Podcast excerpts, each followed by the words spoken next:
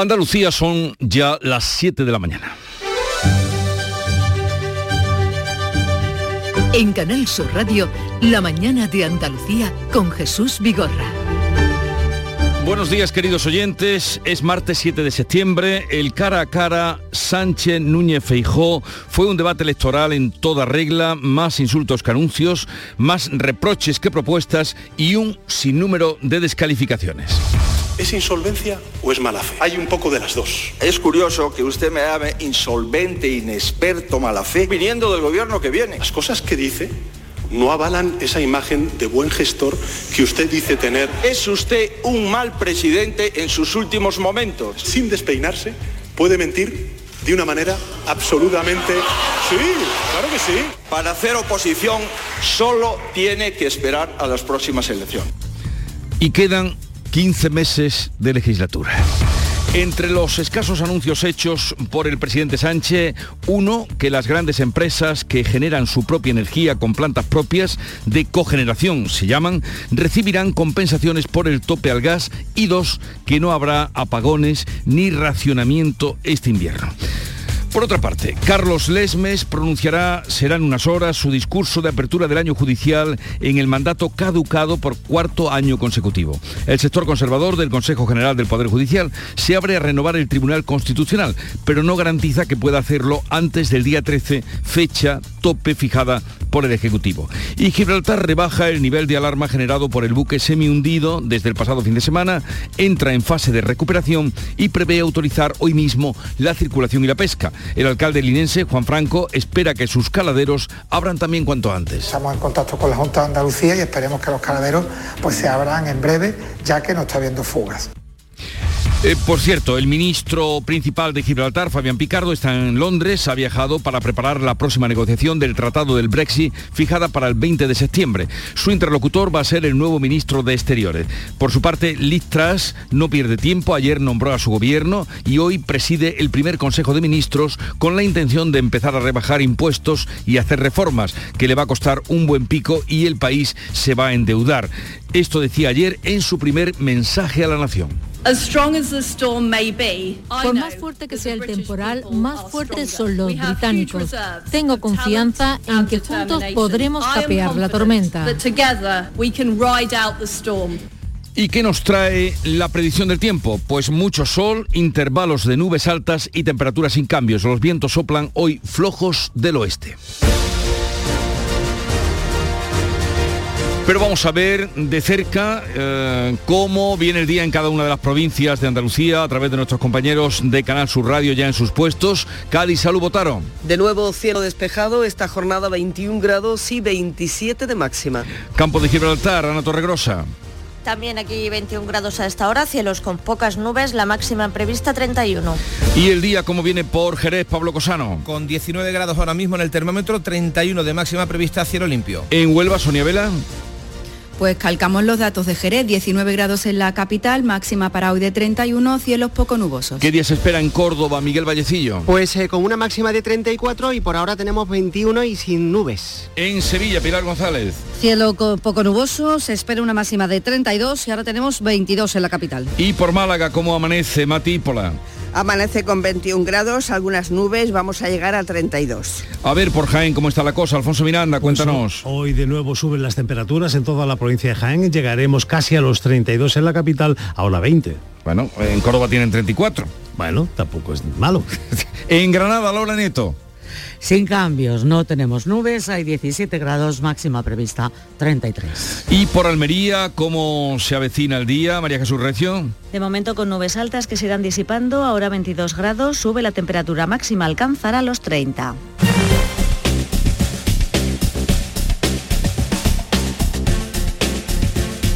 Conocer ahora cómo se circula por las carreteras de Andalucía, para que estén al tanto. Conectamos con la DGT. Lucía Andújar, buenos días. Muy buenos días. Comenzamos esta jornada de miércoles 7 de septiembre con circulación fluida y cómoda en toda la red de carreteras andaluzas. Las entradas y salidas están totalmente despejadas y no registramos grandes incidencias ni en la red principal o secundaria, ni tampoco los accesos a los pequeños núcleos urbanos. Pero como siempre es de la DGT les insistimos, mucha precaución al volante. 7, 5 minutos de la mañana. En Vitaldent queremos saber qué hay detrás de tu sonrisa, porque si vienes a nuestras clínicas hay un 20% de descuento en ortodoncia, pero para nuestros pacientes hay mucho más. La confianza de traer a mis hijos a la misma clínica a la que llevo viniendo toda la vida. La seguridad de que mi ortodoncia esté supervisada por grandes profesionales certificados. Ahora financia 24 meses. Pide cita en 900 101 001 y ven a Vitaldent.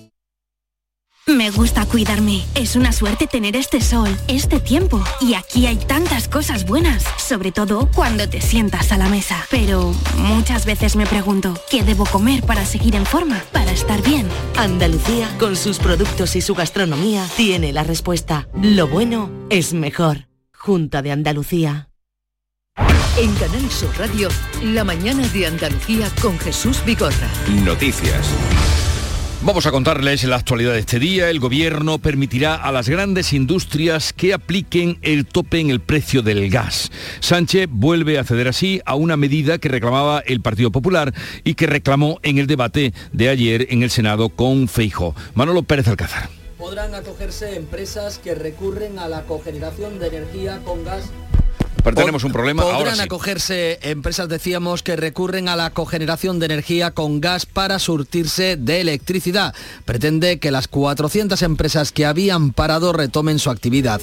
Afectará a industrias que son responsables del 20% del Producto Interior Bruto eh, nacional. La- esta medida, esta medida que ha anunciado el presidente en el Senado, como la rebaja del IVA del gas, era una iniciativa que ya venía reclamando y que había propuesto el líder del Partido Popular. Eh, una de las pocas medidas que salió del esperado debate cara a cara, Feijó ha ofrecido también un pacto de legislatura que Sánchez ha rechazado con duros ataques al líder del Partido Popular, como nos cuenta Jorge González.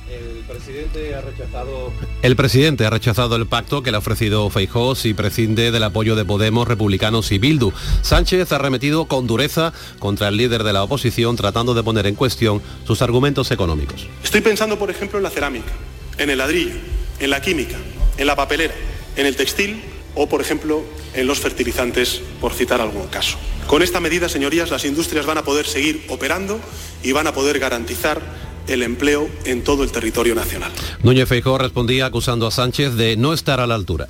Bienvenido, señor Sánchez. Si para algo ha valido la comparecencia es para que usted vuelva a rectificar e incluya a las empresas de cogeneración en la rebaja del gas. Sánchez y Feijó empatan en el debate según el sondeo Flash elaborado por El Mundo, aunque el líder del PP convence al 92% de sus votantes y el socialista solo a tres de cada cuatro de los suyos. En el Pleno han tomado posesión, además, los nueve senadores a propuesta del Parlamento andaluz.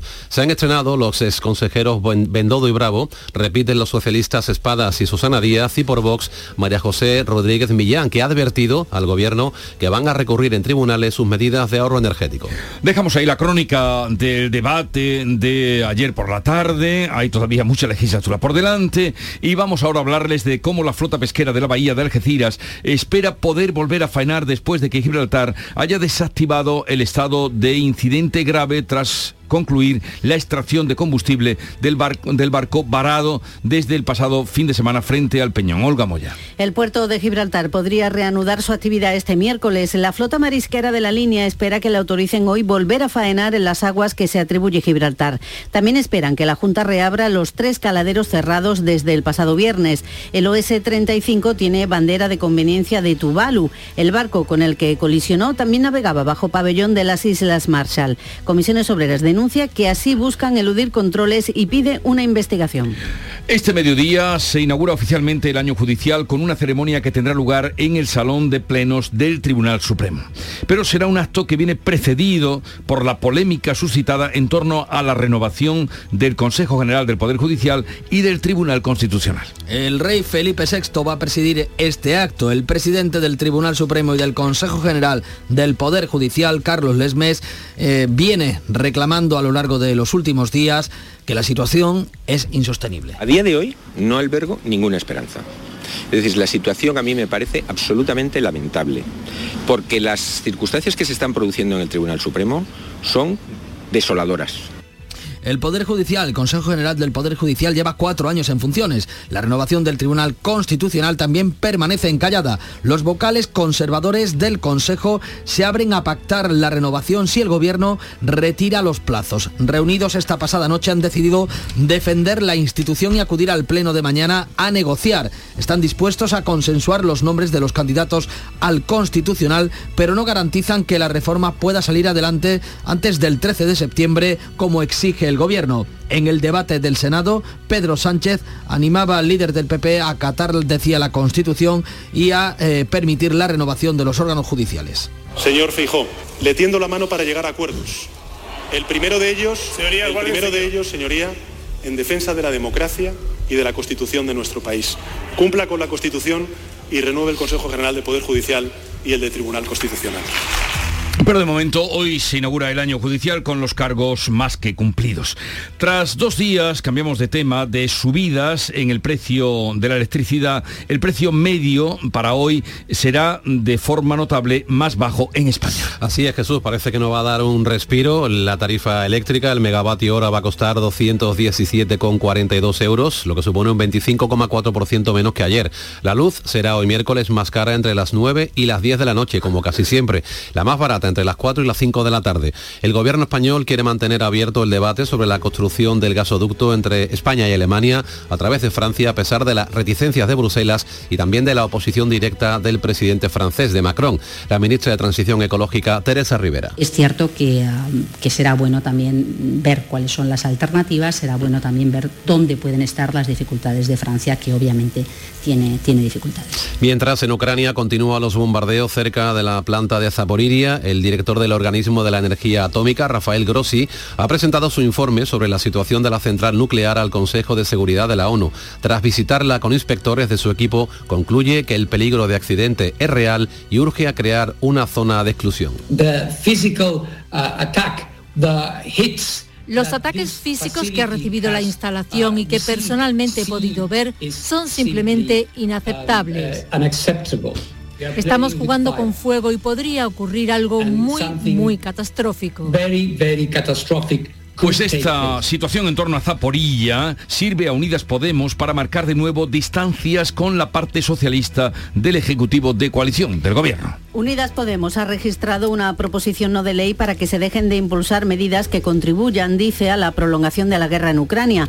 En el texto se cuestiona la efectividad de las sanciones a Rusia y se pide un despliegue diplomático para lograr un acuerdo de paz. En Radio Cable, Pablo Echenique ha defendido que es la única manera de evitar un abismo económico. El único acontecimiento que puede evitar una crisis muy profunda en España, en el conjunto de Europa, es que haya un acuerdo de paz, porque estamos viendo cómo se nos lleva al abismo económico.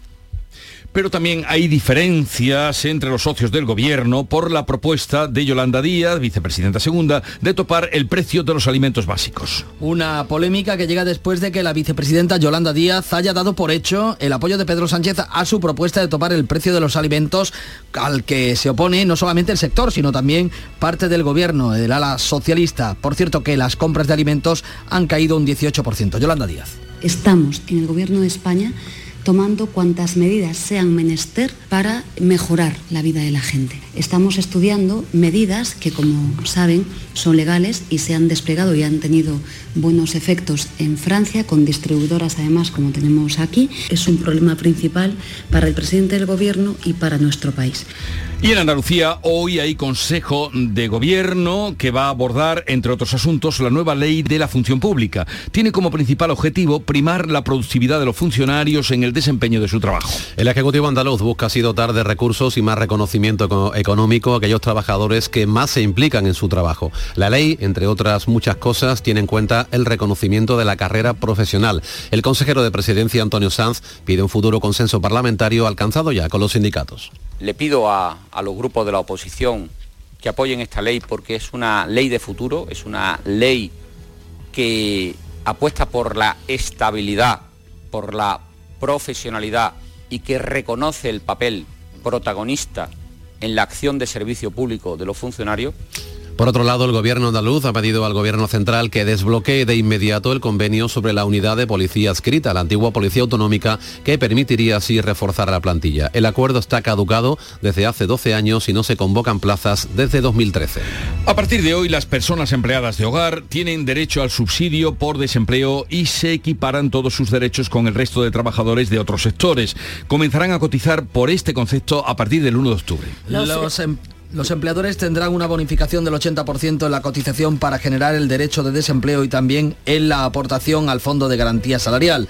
El decreto aprobado por el Consejo de Ministros limita también la figura del desestimiento que permitía el despido sin causa. Según la vicepresidenta eh, Yolanda Díaz, las personas empleadas del hogar ganan derechos por justicia. Es una norma social por excelencia, que no solamente es que restituya derechos de los que fueron injustamente privados, sino que eh, supuso la condena del Reino de España por los tribunales de justicia europeos por justamente vulnerar eh, los derechos fundamentales de un colectivo como somos eh, las mujeres en nuestro país. Las beneficiadas, las empleadas de hogar, celebran el nuevo marco normativo. Para ellas, aprobado por el Gobierno en el Mirador de Andalucía, en Canal Sur Radio, la presidenta de la Asociación Servicio Doméstico Activo, Carolina Alias. Este era simplemente en el que se alegaba pérdida de confianza y era despedida inmediatamente, sin más. Ahora, pues como igual que el resto de trabajadores, hay que demostrar la causa de- de- del despido. Y del ámbito internacional destacamos cómo en el Reino Unido Liz Truss reúne esta mañana a su Consejo de Ministros nombrado tan solo horas después de tomar posesión del cargo de primera ministra. Del gobierno salen ocho ministros de Boris Johnson y entran otros afines a ella, en su mayoría del ala más a la derecha del Partido Conservador. El ministro de Exteriores, James Cleverly, será el encargado de los asuntos del Brexit. El ministro principal de Gibraltar, Fabián Picardo, ha viajado a Londres para preparar la próxima negociación del tratado fijada para el 20 de septiembre. La nueva primera ministra va a reducir impuestos de manera inmediata y hará reformas para impulsar la economía. Dice que se aproxima una tormenta, pero que saldrán victoriosos. Por más fuerte que sea el temporal, más fuertes son los británicos. Tengo confianza en que juntos podremos capear la tormenta. Varios asuntos en la crónica de sucesos. Lo último, que la policía investiga la muerte de un hombre cuyo cadáver en avanzado estado de descomposición aparecía la pasada tarde en la rotonda del puente del Odiel en Huelva. Se baraja la posibilidad de que se trate de un crimen, ya que los primeros indicios apuntaban a una muerte con violencia. El fallecido era un hombre de mediana edad. En Sevilla, la Policía Nacional ha detenido a un hombre como presunto agresor de la ah, autor, perdón, del apuñalamiento mortal ocurrido en la pasada madrugada en el barrio de las 3.000 viviendas. Y en Jaén continúa grave en la UCI uno de los dos menores atropellados en la madrugada de ayer cuando regresaban junto a sus abuelos de la feria de Valdepeñas. El conductor se dio a la fuga, pero fue después localizado. Pues también en Jaén hay novedades en el caso de la mujer apuñalada en Úbeda. Recordarán, había denunciado a su agresor en 2017. Fue condenado a prisión, pero la pena le fue convalidada por trabajos en beneficios a la comunidad. Además, se habían dictado medidas cautelares de protección a la víctima que expiraron en agosto de 2021. Dentro de los actos que están recordando y conmemorando los 500 años de la primera vuelta al mundo en barco, anoche se presentó en Sanlúcar de Barrameda el trofeo oceánico Juan Sebastián Elcano. Se trata de una competición náutica con salida y meta en la localidad gaditana que plantea una ruta muy similar a la trazada por la nao Victoria hace ya 500 años. Durante la presentación, el presidente de la Junta, Juanma Moreno, ha destacado que este trofeo retoma el espíritu de la circunnavegación. Retoma el espíritu de aquellos marinos llenos de afán, de entusiasmo y también tengo que decir de coraje. Una historia sin duda alguna cargada de fe, una historia cargada de superación, una historia cargada de valentía. Por eso los españoles nos tenemos que sentir muy orgullosos. Por cierto que el rey que ha asistido este martes en Sanlúcar eh, a la parada naval que conmemoraba este quinto centenario volverá mañana jueves a Sevilla para culminar los fastos. Sí, y ahora los actos se desarrollan, digamos que remontan río arriba en Sevilla durante estos días hasta el 9 de septiembre, que fue cuando llegaron aquí, eh, o cuando llegó la nao Victoria. Son las 7.19 minutos de la mañana, en un momento vamos a la revista de prensa, luego vendrán las claves económicas y así les iremos contando cosas de su interés esta mañana.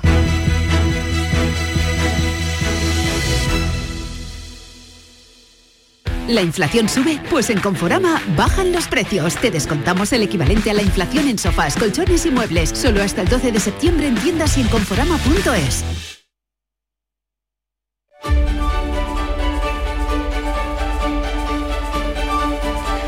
Vamos a la revista de prensa que tiene preparada nuestro querido Paco Reyero. Buenos días, Paco.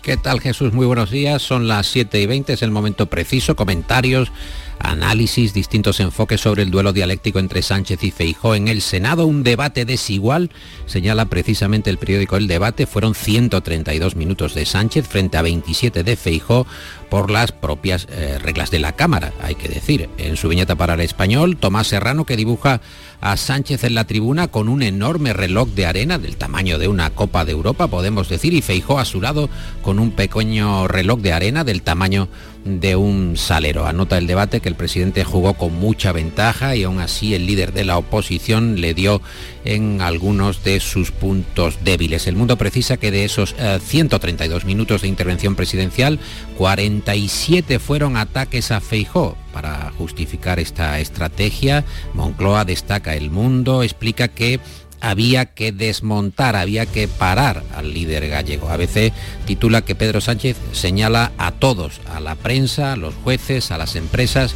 y también a la oposición. En el país en portada, Sánchez que lanza sobre Feijó una enmienda a la totalidad. El diario La Razón cree que Feijó salva su perfil de estadista bajo el feroz ataque de Sánchez e Infolibre lo ve así. Sánchez amplía el mecanismo ibérico a la industria de cogeneración y pide a Feijó no meter miedo, no azuzar el miedo. En ABC, por cierto, subrayan que eh, Sánchez descarta eh, racionamientos, apagones o escenas eh, apocalípticas, mientras Feijó le reprocha que España no puede seguir un año más a merced de sus urgencias demoscópicas. Pues vamos a pensar que así sea, así sea lo de que no tengamos apagones ni restricciones.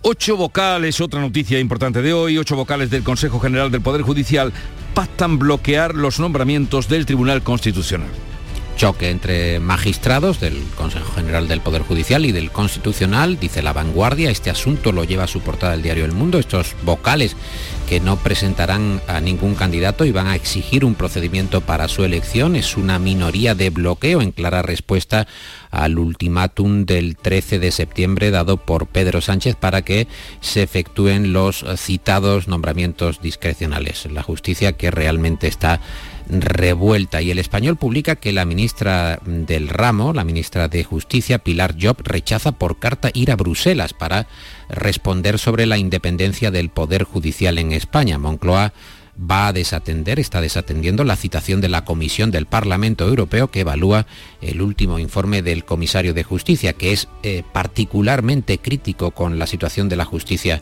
en nuestro país. ¿Y qué otras notas has extraído en la lectura de la prensa? Hay una entrevista a Isabel Díaz Ayuso en el, digital Voz Populi. El gobierno con sus mensajes comunistas solo traslada miseria, apagones, miedo y pena, dice la presidenta de la Comunidad de Madrid, que va a presentar este mes el recurso contra el decreto energético de Sánchez, del que tanto se está hablando. En ese diario, eh, Miguel Ángel Aguilar explica que todos los presidentes se alivian en el extranjero de la pesadumbre y de la Moncloa. Ya sabes, eh, Jesús, que los presidentes Ah, según eh, Aguilar, y es así, les gusta salir, les gusta conocer el mundo, estar fuera, porque de esa forma, bueno, pues reposan un poco y hace eh, Aguilar un repaso desde Suárez hasta Sánchez. Escribe Aguilar con mucha gracia y con mucho tino. Recordemos que nunca fue más feliz Adolfo Suárez que cuando se ocupaba del estrecho de Hormuz, recibía a Girard d'Estaing en el Palacio de Aranjuez y comentaba Paco Fernández Ordóñez aquello de a ver si este gilipollas se cree que porque sabe hablar francés, almorzaba en el, en el, en el Elíseo, era llamado a consultas a la Casa Blanca por el presidente de Estados Unidos, Jimmy Carter, o acudía a La Habana para verse con Fidel Castro. Es lo que tiene eh, la memoria, la memoria de los buenos periodistas como Aguilar, que hacen un repaso a aquellas aventuras presidenciales. ¿Y con qué nos quedamos de la prensa o de la información internacional? Bueno, en el país los expertos de la ONU llaman a crear una zona de seguridad en Zaporilla, lo acabas de comentar, y recomiendo echar un vistazo a las fotografías de los distintos periódicos para ver el recibimiento de la reina Isabel II a Liz Truss, la primera ministra, la flamante primera ministra de Gran Bretaña la ha recibido en el Palacio de Balmoral, la residencia de verano en Escocia, no en Buckingham Palace, por el propio estado de salud de Isabel II. Y lo recomiendo por la puesta en escena de la reina, que combina la elegancia eh, Jesús con un sabor doméstico. Tienes que ver las eh, fotos. he, visto, he visto, alguna, he visto. En The Sun, por ejemplo, no sé si has visto que hacen eh, saludándose Hola Liz, porque las dos, claro, tienen el mismo nombre. Claro. Comparten. Y con un bocadillo como de un como de, un cómic, ¿no? Sí, el mismo nombre y digamos eh, el mismo apócope, ¿no? Bueno, el país dice que Listras promete un giro radical para reconstruir la economía. Es la llegada de eh, la tercera primera ministra de la historia de Gran Bretaña a Downing Street. Vamos a ver eh, cómo evoluciona también Gran Bretaña después del Brexit. Bueno, lo que sí no se le puede negar que se ha puesto a trabajar al momento, porque ha nombrado a las pocas horas el Consejo de Ministros, ya lo dijo cuando fue, anunció que iba directa al business, directa al lío, al negocio. Como viene Nuria Gaciño, directa al mundo deportivo. Buenos días. Muy buenas.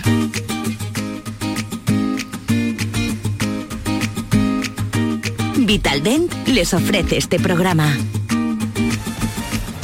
La Liga de Campeones agudiza la crisis del Sevilla, querida. Peor no ha podido empezar la Champions en Sevilla. Cierto es que ya se sabía que iba a ser complicado ante el Manchester City, pero el 0 a 4 de anoche en el Sánchez Pijuán ha encendido los ánimos de una afición que nada más terminar el partido pedía la dimisión del entrenador Julen Lopetegui y también la del presidente José Castro.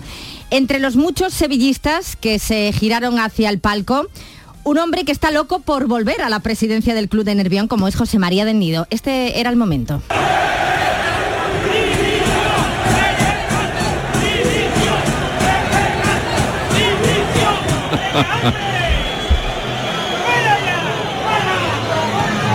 Ese es José María del Nido. Ese, no, lo hubiera fuera conocido, ya, por fuera favor. ya. Eh, en fin, ahora que las cosas van mal, pues claro, eh, Del Nino eh, quiere aprovechar su oportunidad. Un poquito ventajista, la verdad. El que ha aprovechado la oportunidad en el otro partido de grupo ha sido el Borussia Dortmund, que ganaba con claridad al Copenhague 3 a 0. Por 0 a 3 también venció el Real Madrid en Glasgow ante el Celtic. Partido marcado por la lesión de Benzema, que tuvo que abandonar el terreno de juego en la primera parte por unas dolencias en la rodilla, aunque parece que todo ha quedado en un susto. Hoy turno para el Barcelona, que recibe al Plisen, y para el Atlético de Madrid, que también juega en casa frente al Oporto. Y el Betis, que viaja hoy hacia Helsinki. A las nueve y media de la mañana está previsto que parta la expedición del Betis hacia Helsinki, donde mañana va a disputar el primer partido de la fase de grupos de la Liga Europa. Es su debut en esta competición. Ausencia ya sabida y destacada la de Fekir, como consecuencia de la lesión muscular que se produjo en el choque liguero del sábado frente al Madrid. El que podría estar para el encuentro ante el Barcelona de Liga es el jugador del Cádiz Rubén Alcaraz. Todo apunta a que irá convocado después de tres meses de baja.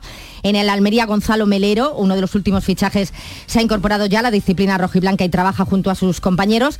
Además, la selección de baloncesto ya está en los octavos de final del europeo tras ganar a Montenegro. La selección femenina de fútbol, por su parte, goleaba 5 a 0 a Ucrania en partido clasificatorio para el Mundial, un Mundial para el que ya tiene el billete.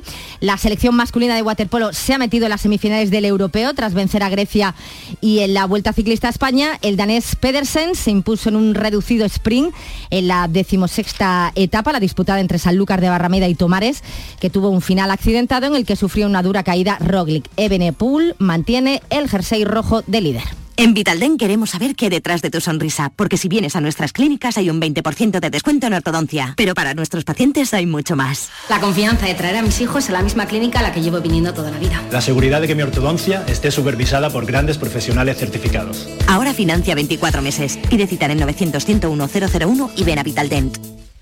Momento ahora para concluir la lectura de la prensa. ¿Con qué o dónde has encontrado el cierre, Paco?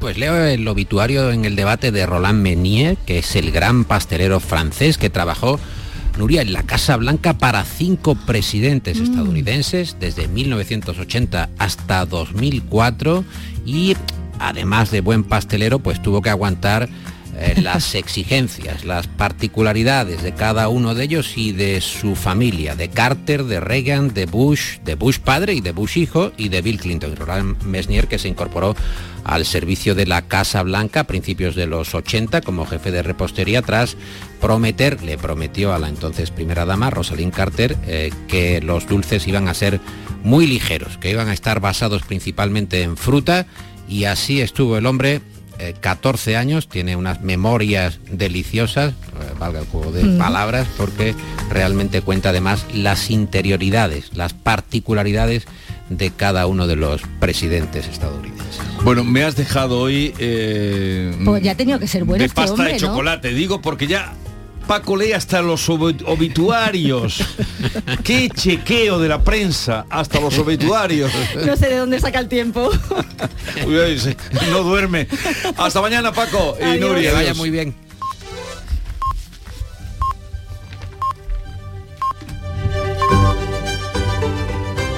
En Canal Sur Radio, La mañana de Andalucía con Jesús Vigorra. Acaban de dar las siete y media. Les digo esto por si no han mirado el reloj o se están haciendo remolones en la cama. Son las siete y media de la mañana y a esta hora vamos a dar cuenta en titulares de lo más destacado de la actualidad de este 7 de septiembre.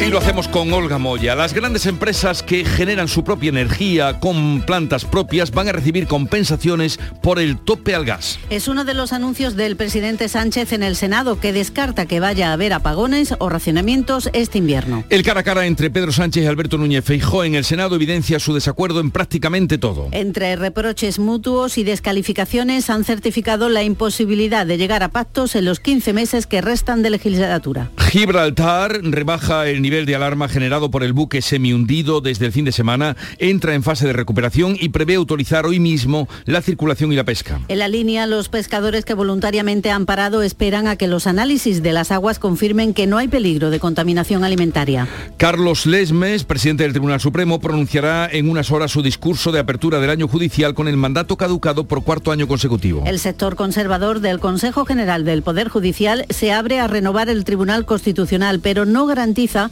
que pueda hacerlo antes del día 13, la fecha tope fijada por el Ejecutivo. Baja a 74 euros el precio de la luz, el megavatio hora cuesta hoy 217 euros, será más cara de 9 a 10 de la noche y la hora más barata de 4 a 5 de la tarde. Los países, sin excepción ibérica, la pagan a más del doble, a 460. Le cuesta a Francia y Alemania y a 480 euros la está pagando Italia. El gobierno no cierra el proyecto del gasoducto pirenaico MidCat, pese a que la Comisión Europea evita apoyarlo y rechaza financiarlo. Bruselas alega que no está entre los proyectos de interés comunitario. No obstante, España lo volverá a plantear el viernes en la reunión de ministros de energía de los 27. Las empleadas de hogar empezarán a cotizar el mes que viene para poder así cobrar el paro si son despedidas. En ese caso, el despido deberá estar justificado. Logro histórico del que solo se beneficiarán las empleadas dadas de alta, pero no las que estén en la economía sumergida. El Consejo de Gobierno andaluz aborda hoy la nueva ley de la función pública que primará la productividad de los funcionarios y los trabajadores que se impliquen más. El consejero de presidencia llama al consenso parlamentario ya alcanzado con los sindicatos. Los inspectores de la energía atómica que han visitado Zaporilla urgen a crear una zona de exclusión para evitar un accidente nuclear. Dicen en su informe que los bombardeos en el entorno son constantes y que el personal ucraniano sufre un nivel de estrés insostenible bajo la vigilancia de soldados rusos. Liz Truss reúne esta mañana a su Consejo de Ministros nombrado solo horas después de tomar posesión del cargo de primera ministra del Reino Unido. Promete capear la tormenta económica con bajadas de impuestos y reformas. El ministro principal de Gibraltar, Fabián Picardo, ha viajado a Londres para preparar la próxima negociación del Tratado del Brexit fijada para el 20 de septiembre. La mujer apuñalada en Úbeda denunció en 2017 a su agresor. La gravedad de sus heridas ha obligado a que sea trasladada a un hospital de Córdoba. El detenido debería declarar hoy ante el juez, pero ha sido hospitalizado por una dolencia de riñón. Es posible que se tenga que posponer. Y vamos a recordar el pronóstico del tiempo para hoy. Cielos poco nubosos, temperaturas que se mantienen con valores parecidos a los de ayer, entre los 35 grados de Málaga y los 27 de Cádiz. Vientos de componente oeste flojos en el interior. Ahora más que nunca descubre las posibilidades que la tarjeta de crédito Cajamar tiene para ti. Puedes aplazar compras, máxima seguridad en compras online y además la llevas puesta en el móvil. Para más información visita nuestra web. Cajamar. Distintos desde siempre. Asegurarte en Montepío es muy diferente a hacerlo en otras compañías. Es como formar parte de una gran familia que lleva cuidando de los suyos más de 100 años. Descubre nuestras soluciones en salud, decesos, jurídico, retirada de carnet y mucho más, siempre a los mejores precios. Visita montepíoconductores.com. Montepío lo tiene cubierto. Este miércoles, la tarde de Canal Sur Radio, con Mariló Maldonado, te invita a conocer las primeras jornadas sobre agendas urbanas locales 2030. Desde la Universidad Politécnica de Algeciras, una de las ciudades elegidas como piloto para este proyecto que sitúa a Andalucía en referente nacional en calidad de vida, medio ambiente urbano y economía sostenible. La tarde de Canal Sur Radio con Mariló Maldonado. Este miércoles, desde Algeciras, con la colaboración del Ayuntamiento de Algeciras. Las claves económicas con Paco Bocero. Paco, buenos días. Buenos días Jesús, ¿qué tal? Eh, pues ya estamos a miércoles y qué claves son las que tenemos para hoy. Pues mira, hoy tenemos algunas claves económicas de interés, aunque la atención informativa genérica va a estar en la apertura del año judicial y las intervenciones que tendrán lugar en especial la de Carlos López, Mm. pero eso será otra cuestión. Vamos a lo nuestro. Y comencemos por el escenario internacional. Hoy vamos a tener datos relevantes de economía europea, en concreto de la eurozona. Eurostat va a confirmar los datos de crecimiento del segundo trimestre, tanto del conjunto como de cada uno de los países que forman parte del euro. Recordemos que los preliminares adelantaron ya en agosto un 0,6% en conjunto de crecimiento de la eurozona y un 1,1 para la economía española. Pero sea como fuere, los indicadores adelantados han situado julio y agosto en la eurozona con crecimientos negativos en las principales economías ya para este tercer trimestre, como la alemana o la italiana. Y no solo ella, ya hace 15 días la IREF estimaba que podría haber un retroceso en el tercer trimestre del crecimiento en España de dos décimas. En fin, también vamos a tener confirmación de los datos de empleo de la eurozona, pero de julio, y finalmente las balanzas comerciales de Estados Unidos y China, ambas importantes en este escenario. Muy bien, pues bajando ahora a nuestro país, ¿qué tenemos por aquí? Pues mira, nos vamos a quedar con tres claves.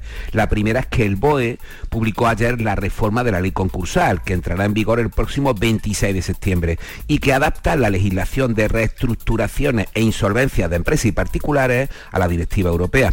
Una ley que ha tenido una tramitación larga y compleja con muchas discusiones y que incluso tras el 26 de septiembre va a necesitar unos meses más para ponerse del todo en marcha. En este caso hasta el 1 de enero plazo para que estén listos los procedimientos telemáticos específicos que van a regir para las microempresas.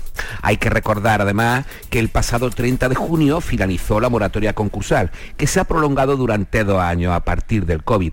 Como era previsible, el número de concursos de acreedor y de soluciones de empresas se disparó en julio, aunque se atenuó en agosto. En número de los ocho primeros meses del año, los concursos de acreedores han crecido un 4,5% y las disoluciones un 10%. Por cierto, más del 80% fueron precisamente de microempresas, según datos oficiales. Oye, y la segunda clave en relación con la economía de nuestro país. Pues mira, que los registradores adelantaron ayer, como es habitual, la cifra de compraventa de vivienda y suscripción de hipoteca. Y de momento parece que el mercado se está estabilizando. Así las compraventas totales de inmuebles y viviendas se quedaron casi planas en julio respecto a los últimos 12 meses, con un total de 92.962 viviendas, apenas un 0,1% más que respecto a julio. Pero este dato, 92.962 viviendas, se refiere a eh, los Dato últimos... nacional. Pero de los últimos 12 meses. Exactamente. De julio de 2022 a julio de 2021. ¿Y la tercera? Pues mira, ya en Andalucía, pues el nuevo consejero de Política Industrial y Energía, Jorge Paradela, va a presentar esta tarde en comisión parlamentaria las líneas estratégicas de trabajo para esta legislatura que tiene. Y según sus palabras, van a tener cifras ambiciosas y al mismo tiempo alcanzables. Y es que la industria la energía y la minería son tres patas fundamentales de esa estrategia. Paco, a partir de las 9 y cuarto estará por aquí la consejera de Economía, Hacienda y Fondos Europeos de la Junta, Carolina España, que lleva dos meses en el cargo. Eh, ¿Alguna sugerencia? Hay muchísimas sugerencias. ¿Alguna? De, alguna, alguna. Bueno, vamos a ver cómo van los presupuestos ya para el año que viene, por ejemplo, ¿no? Y qué, grandes líneas pueden llevar esos presupuestos en un momento y un escenario tan complejo como este. Bueno, pues hablaremos de eso con ella, ya digo, a partir de las 9 y cuarto. Paco Vocero, un saludo, que tenga buen día. Va a ser el día más caluroso hoy, es en Córdoba, donde está. He visto esta mañana lo que me contaban y es ahí donde se esperan los 34. Vaya, seguimos todavía con ese piquito. Pero bueno, ya es aguantable por la mañana, ¿eh? Ya es más soportable, ya es más soportable. Hasta luego, Paco. Hasta luego. En Canal Sur Radio, por tu salud, responde siempre a tus dudas. Acaba el verano y volvemos a la oficina, al taller, al colegio, a la universidad. Pasamos de haber estado al aire libre y mirar espacios más abiertos a concentrar la visión en puntos más cercanos. Hoy dedicamos el programa a la salud visual y cómo adaptarnos a estos cambios para cuidar nuestra vista. Siempre con los mejores especialistas y en directo. Envíanos tus consultas desde ya en una nota de voz al 616-135-135. Por tu salud, desde las 6 de la tarde con Enrique Jesús Moreno. Quédate en Canal Sur Radio, la radio de Andalucía. Pipas Reyes son las pipas de siempre. Ahora encontrarás tus pipas Reyes más grandes, con más aroma, con más sabor y más duraderas. Tradición e innovación para traerte tus mejores pipas Reyes. Las del paquete rojo, tus pipas de siempre. Con otras noticias de Andalucía. Profesores del Instituto de Investigaciones Subtropicales La Mayora en Málaga proponen hacer estudios para saber de qué agua se va a disponer en un futuro matípola. Así es, tienen que dimensionar las plantaciones de aguacates y mangos en función del agua que haya disponible. Así nos lo comentaba uno de los profesores de investigación de esta de la Mayora, Iñaki Ormaza. Hay que hacer un, un estudio exhaustivo de qué agua, qué cantidad de agua vamos a tener disponible en los próximos años y entonces pues tenemos que dimensionar las plantaciones de cultivos tropicales en función del agua disponible, no al revés, no, no plantar y luego pedir que, nos, que, se nos eh, aporte agua. ¿no? También proponen introducir otros cultivos subtropicales que necesitan menos agua, como la pitaya. Habrá que trabajar en alternativas, dicen, pero deben ser estrategias combinadas para paliar el grave problema del agua en la sarquía. El futbolista Santimina deberá comparecer mañana jueves en la audiencia de Almería. El juez le comunicará si entra en prisión tras ser condenado por abuso sexual. María Jesús Recio.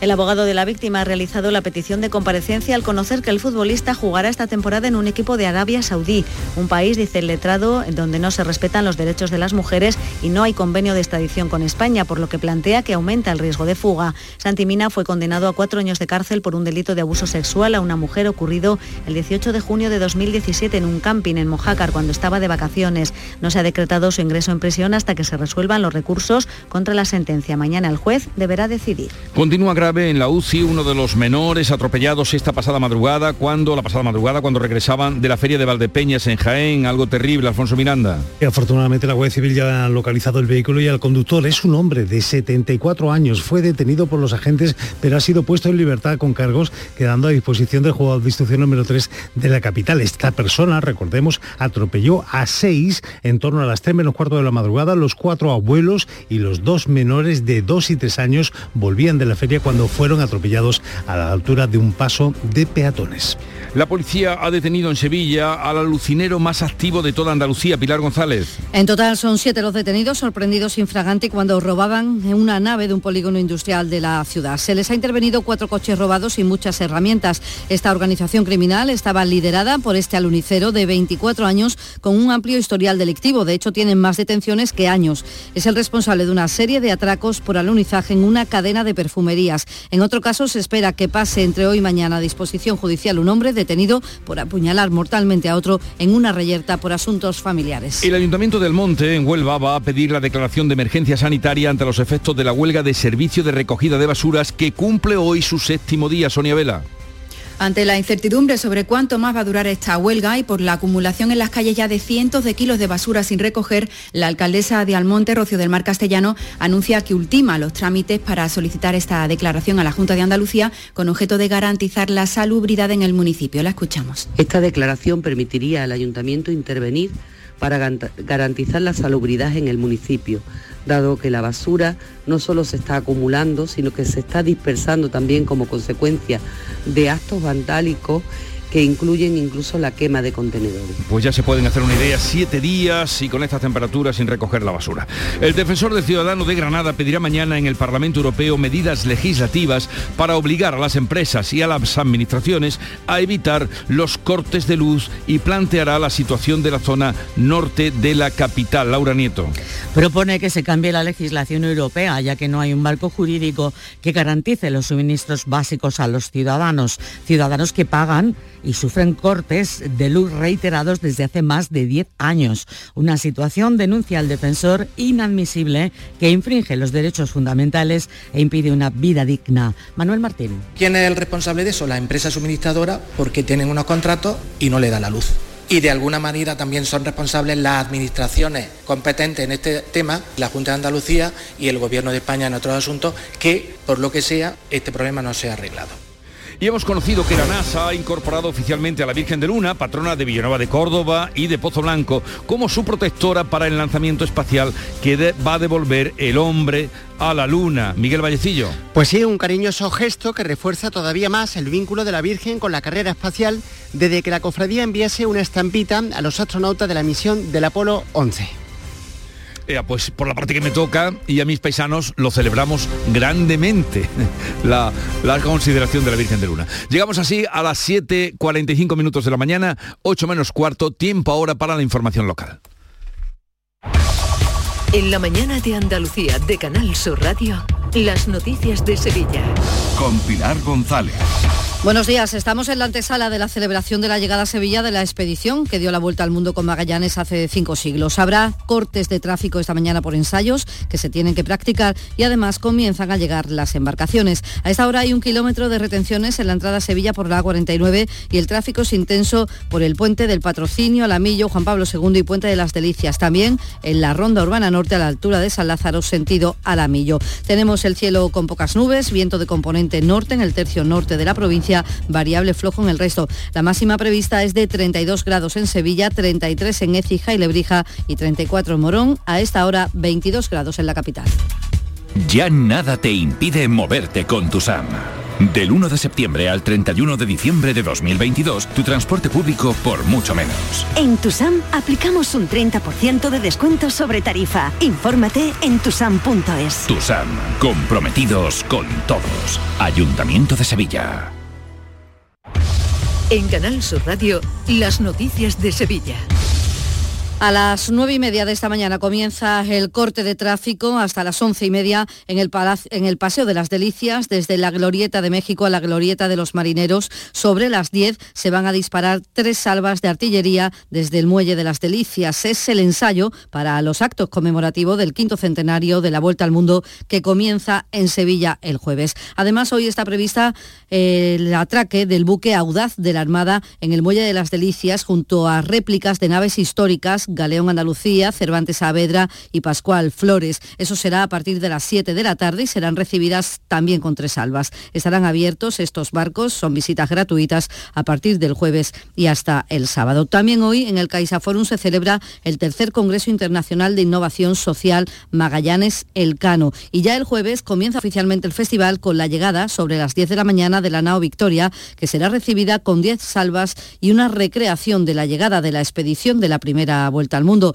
Habrá un gran número de actividades para disfrutar, como cuenta el presidente de la Fundación Nao Victoria, José Fernández de Cabo. Cultura, gastronomía, danza, teatro, conciertos van a verse representados en el Muelle de las Delicias con la visita al público de cuatro de nuestros barcos que vienen de hacer de embajadores de este acontecimiento por todo el mundo, junto con el buque de acción marítima de la Armada Audaz, Hablamos ahora de la falta de agua. Sevilla y 11 municipios del área metropolitana entrarán en estado de alerta por sequía a finales de septiembre o principios de octubre. Los ayuntamientos acordarán medidas homogéneas dirigidas a reducir el gasto de agua, aunque no habrá restricciones en el consumo doméstico. Habrá prohibiciones y multas para determinados casos, como ha contado aquí en Canal Sur Radio el consejero delegado de Masesa, Jaime Palop lavar el coche con, con una manguera, el baldear, el regar una zona jardinada con agua potable, llenar las piscinas con agua potable. Va a haber una reunión donde los alcaldes del área metropolitana van a ver si acuerdan un modelo único de bando para que exista una homogeneidad que es importante en estos casos. Puede haber diferencia entre un pueblo y el de al lado Balance de datos de coronavirus se está bajando los casos de contagio, 69 se contabilizan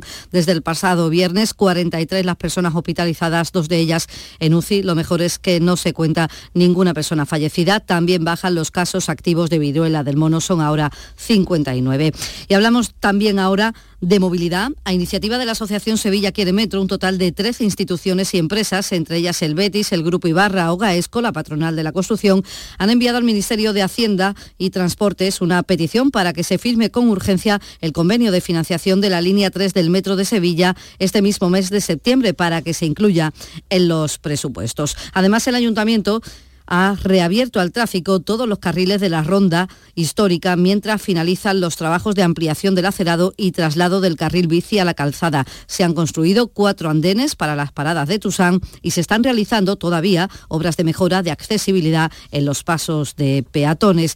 En esta línea, el Grupo Municipal de Ciudadanos del Ayuntamiento ha pedido que al consistorio que comience ya a planificar las actividades de la Semana de la Movilidad. Es importante, dice el portavoz adjunto Miguel Ángel Aumesquet, para fomentar la movilidad sostenible en la ciudad. Que Sevilla no debe volver a ser la única gran ciudad de España que deje pasar en blanco una iniciativa cuyo principal fin es concienciar a la ciudadanía de la conveniencia del uso del transporte público, también de las nuevas formas de movilidad alternativa y sostenible frente al vehículo privado. Desde el Partido Popular, el candidato a la alcaldía, José Luis Sanz, ha criticado la escasa ejecución de los presupuestos municipales este año. Sevilla es una ciudad de posibilidades infinitas, en la que sus barrios se encuentran mucho peor que hace siete años. Y esto ocurre porque los alcaldes socialistas han sido incapaces de gastarse el dinero presupuestado en esos barrios. El barrio de Santa Cruz de Sevilla tendrá un nuevo hotel de tres estrellas en la calle Segovia, donde ya hay otros dos hoteles y apartamentos turísticos. Recientemente el ayuntamiento ha concedido licencia para un hotel en una antigua casa patio en la calle Don Pedro Niño y otro en la calle Amor de Dios. Y en los últimos cuatro años han abierto en la ciudad 50 hoteles, pero solo ha supuesto un aumento del 6,5% de las plazas hoteleras porque son pequeños. En Sevilla, dice el presidente de los hoteleros, Manuel Cornás, conviven los dos tipos de hoteles porque el público es muy diverso.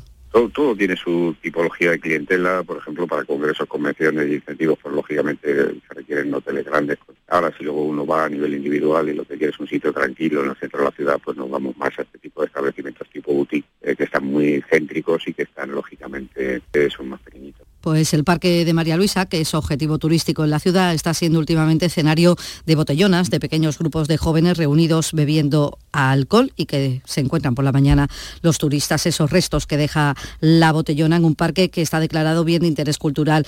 Julio Molina es vicepresidente de la Asociación de Amigos del Parque de María Luisa. Habitualmente en una fecha, cuando llega la primavera, o después del verano, eh, son más frecuentes. Durante el invierno que hace mucho frío, pues obviamente hay menos. Pero eh, durante la primavera y, después del verano, esta fecha precisamente, pues sí, sí, todos los sábados hay restos de botellón en esa zona que te he comentado.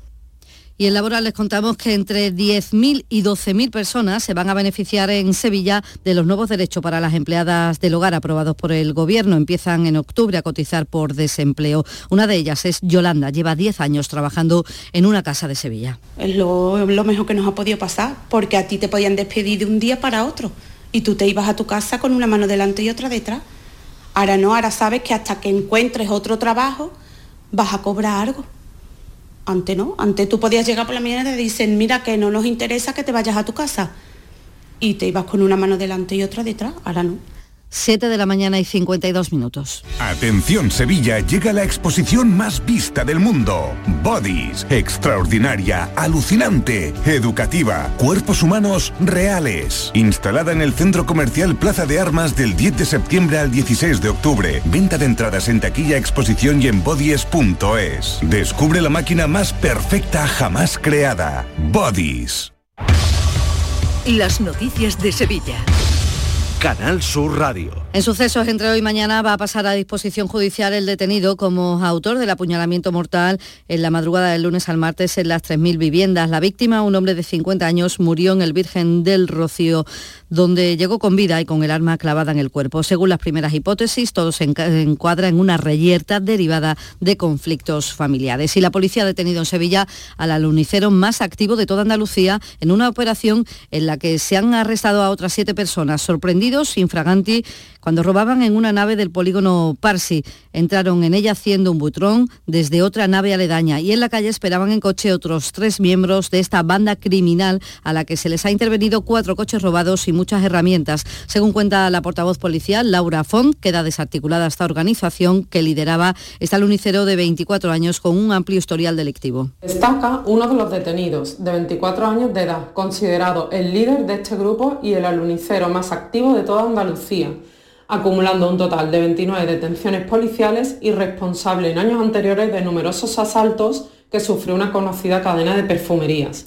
Además, en Corea del Río, una joven de 28 años está desaparecida desde hace ya tres semanas y la audiencia de Sevilla ha condenado a un hombre a dos años de cárcel, a cinco años de cárcel por una agresión. Apuñaló a un, al propietario de un bar al que dejó mal herido. Este hombre ya había sido condenado a 14 años por asesinar a su pareja. Yo me manejo bien con todo el mundo. Y Serrac actúa esta noche en la Plaza de Toros de la Maestranza con su gira El vicio de cantar 1975-2022, su gira de despedida con mi mujer cuando nos vemos nunca. Actúa hoy y mañana en la Plaza de Toros. 19 grados hasta ahora en Aral, también en Carmona, 22 en Sevilla.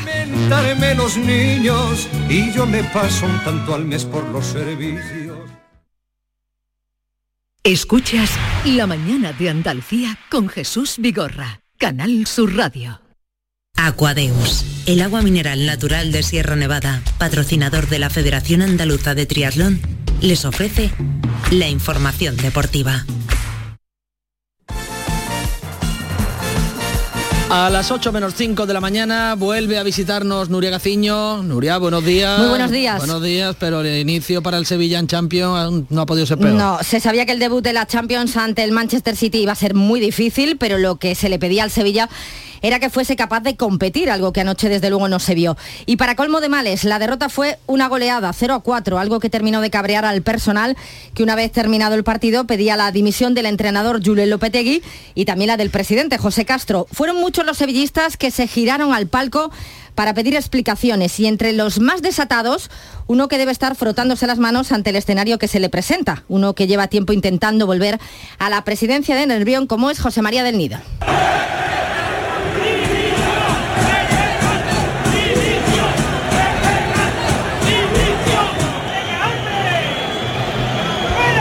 Pero no contento con esto, en el interior del Sánchez Pijuán tuvo del nido una calorada discusión con unos accionistas del Sevilla. Yo,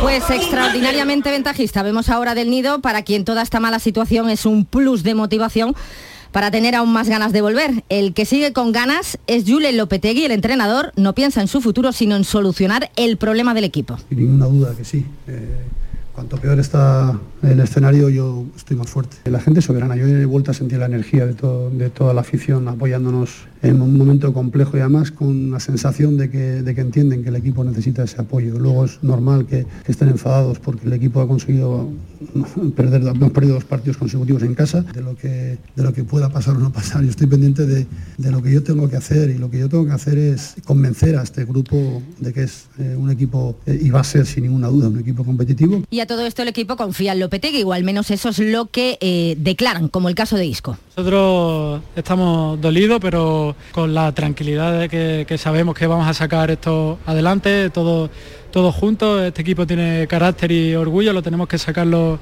lo antes posible en el próximo partido y al final yo creo que cuando ganemos el primer partido van a venir las cosas solas. El que no, falló fue el Real Madrid que ha comenzado su torneo ganando 0 a 3 ante el Celtic en Glasgow. Benzema se tuvo que retirar en la primera parte por lesión.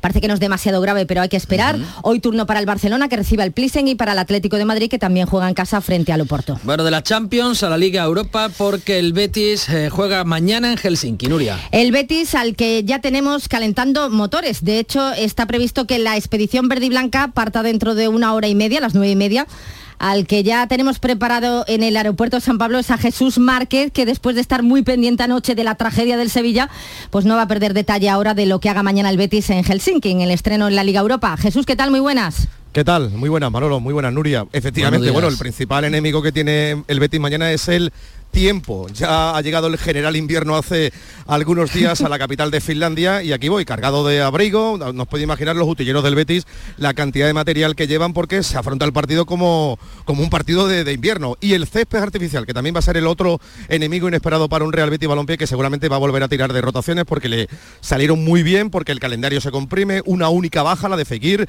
que va a estar un par de semanas, se pierde dos partidos de Liga y dos partidos de Liga Europa. Y aquí estamos, como digo, en la terminal esperando la llegada del conjunto verde y blanco que eh, llegan con ilusión para intentar hacer un buen papel en esta competición. El año pasado lo bordaron frente al Eintracht de Frankfurt y desgraciadamente se quedaron a las puertas de llegar a esa final que se disputó en Sevilla, como todos sabéis. Bueno, pues esperemos que al Betis no le afecte demasiado al frío, ni a ti tampoco. Jesús, buen viaje. Gracias, hasta luego. Pues mañana, pendientes de lo que haga el Betis en ese estreno en la Liga Europa frente al Helsinki. un eh, arranque frío. Marque, abrígate. Gracias, Nuria. Aquadeus, ahora más cerca de ti, procedente del manantial Sierra Nevada, un agua excepcional en sabor, de mineralización débil que nace en tu región. Aquadeus Sierra Nevada es ideal para hidratar a toda la familia y no olvides tirar tu botella al contenedor amarillo. Aquadeus, fuente de vida, ahora también en Andalucía.